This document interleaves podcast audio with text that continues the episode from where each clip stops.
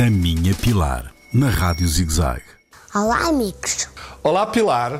Carlos Martins. Como apareceu o jazz? O jazz apareceu com a necessidade de os músicos exprimirem uma coisa muito importante: a liberdade que sentem no seu coração, na sua cabeça para, e nas suas ideias, para criar coisas novas. Inventar, eh, improvisar. E a improvisação pode existir em várias situações. O que é que isso quer dizer? Quer dizer que tens que respeitar toda a gente e tens que, ao mesmo tempo, ser generoso, dar aquilo que está dentro de ti. Porque, vou-te dizer um segredo: a única coisa que te pertence é aquela que dás.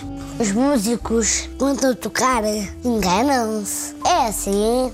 O engano, o erro, o lapso, essas coisas são naturais. E sabes porquê que são naturais? Porque são elas que trazem coisas que não são normais. E como nós estamos fartos de coisas normais, o que é importante é que a improvisação esteja dentro de nós para nós podermos construir um mundo não só fora do normal, mas um mundo muito melhor. Já percebi.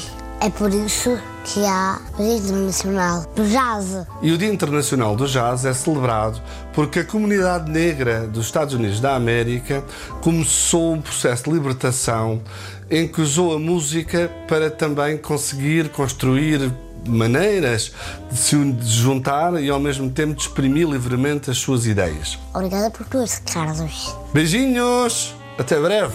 Beijinho Pilar.